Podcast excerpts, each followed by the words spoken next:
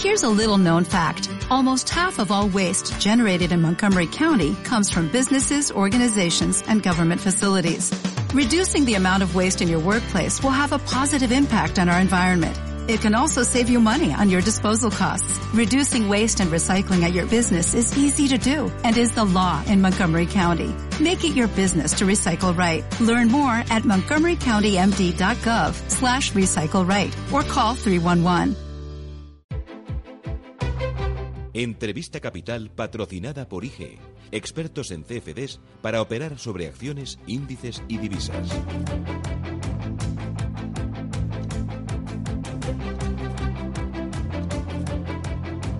8 y 14 minutos eh, de la mañana, nada menos en Canarias. Primera entrevista que nos lleva, entrevista capital que nos lleva hoy a hablar de la Reserva Federal, que concluye su segunda reunión de política monetaria del año y la primera con Jerome Powell como presidente. Un Jerome Powell que se va a estrenar subiendo los tipos de interés. Reserva Federal que va a revisar al alza las eh, cifras de crecimiento del PIB, muy probablemente pero lo que de verdad importa al mercado es lo que diga Powell en ese discurso comparecencia, que será clave para el devenir futuro de las bolsas y también de las divisas y de los bonos. Juan Ignacio Crespo, asesor del Fondo de Inversión Multiciclo Global Renta 4. ¿Qué tal? Muy buenos días.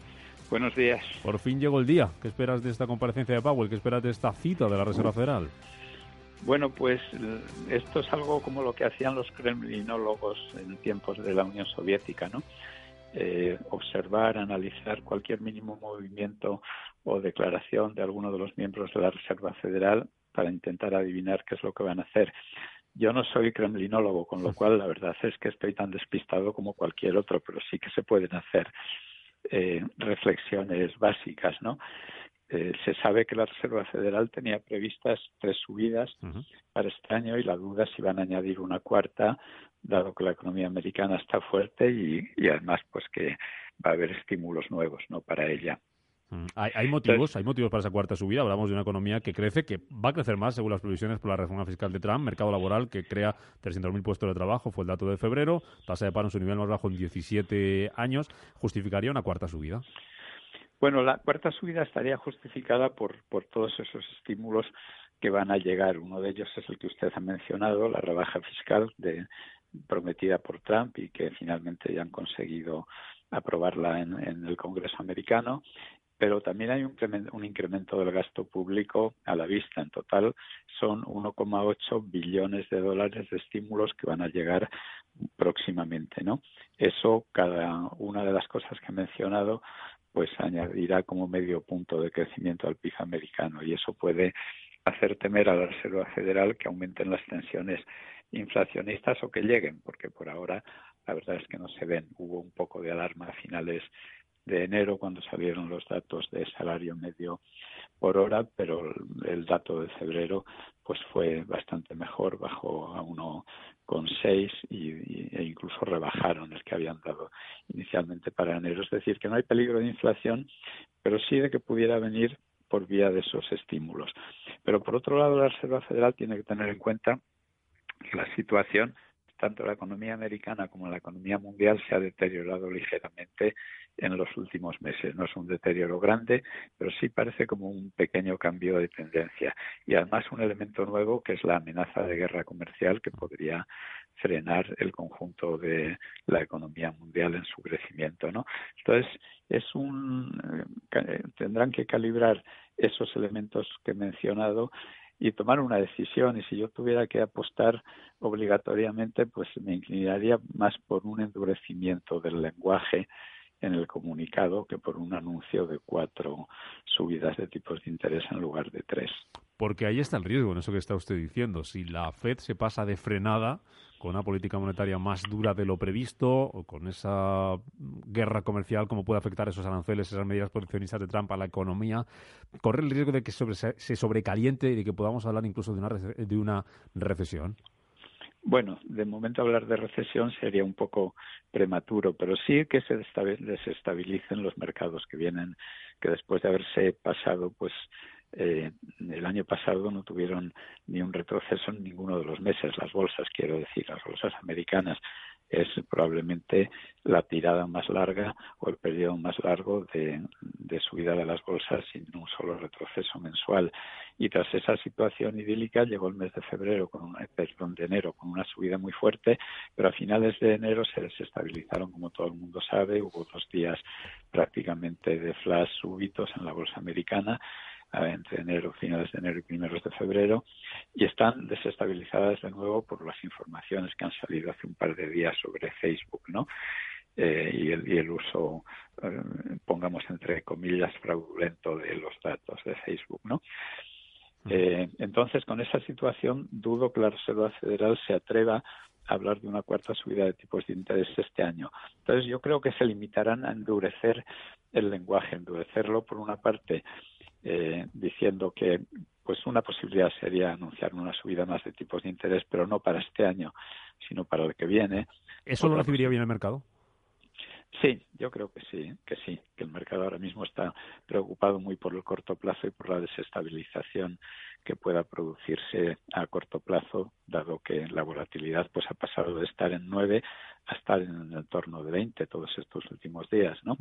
Entonces yo creo que todo el mundo primaría algo que pueda tranquilizar. Y, pues, pero vamos, en el juego ese de cómo endurecer el lenguaje, pues es que hay muchas alternativas, entre ellas, pues la, la subida del crecimiento para este año, para el que viene y para el siguiente en las previsiones de la Reserva Federal. En fin, eh, el caso es que la inflación sigue siendo muy moderada, no hay amenaza y la Reserva Federal lo último que querría, pienso yo, es que se le acuse de haber hecho eh, una, una interpretación preventiva del, tema de la inflación y que se precipite a subir tipos antes de tiempo. Estamos hablando de esto, estamos hablando un poco más a futuro, señor Crespo, y hablando de si habrá tres o cuatro subidas o de lo que hará en un futuro la Reserva Federal, porque contamos con que hoy lo que va a anunciar Powell es una subida del precio del dinero del 0,25%, ¿o no?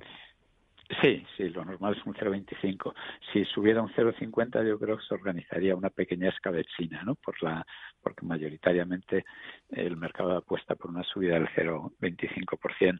Y en un momento en el que hay elementos muy inquietantes, uno de ellos es la subida del el tipo de interés del, del interbancario en Londres de, de, los depósitos en dólares, ¿no? Es una subida que, que está preocupando a mucha gente, que nadie sabe muy bien cómo interpretar, que por ahora el mercado todavía no ha reaccionado desfavorablemente y que puede ser algo puramente técnico, pero hay elementos inquietantes en el, en el horizonte como para que la Reserva Federal se atreviera a hacer algo así cuando estamos en un momento en el que a lo mejor tiene que hacer swaps, o sea, permuta financiera con el Banco Central Europeo para suministrar más dólares a Europa. Ya sabe, señor Crespo, que a los periodistas nos gusta mucho comparar y vamos a mirar mucho a Powell en ese estreno, en la primera reunión de política monetaria que preside, que dirige. Eh, ¿Yellen hubiera hecho exactamente igual eh, que lo que va a hacer Powell o, hubiera habido alguna diferencia, algún cambio?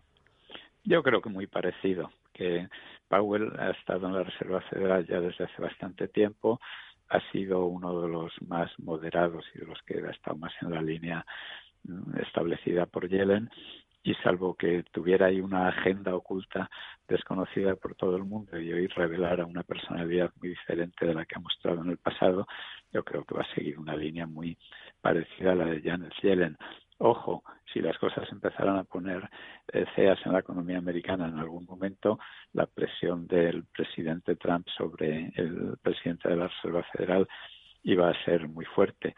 Yo suelo recordar siempre un poco un tono de broma que al fin y al cabo Donald Trump es un promotor inmobiliario y no hay mm. nada que le desagrade más a un promotor inmobiliario que el que le suban los tipos de interés.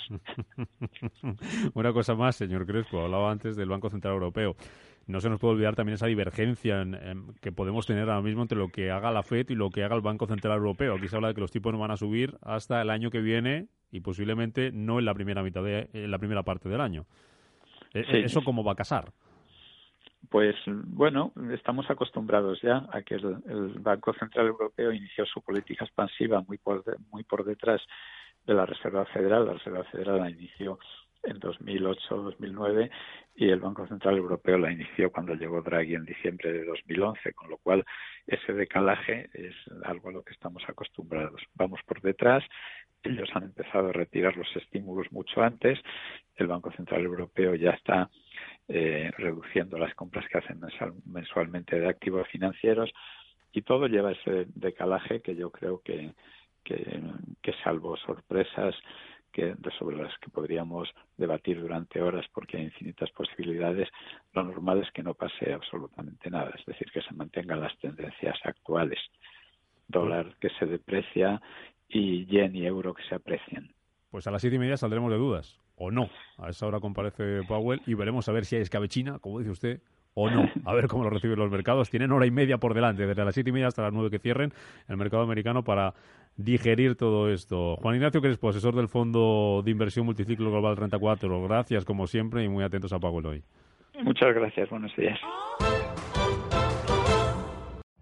Every day, we rise, challenging ourselves to work for what we believe in. At U.S. Border Patrol, protecting our borders is more than a job. It's a calling.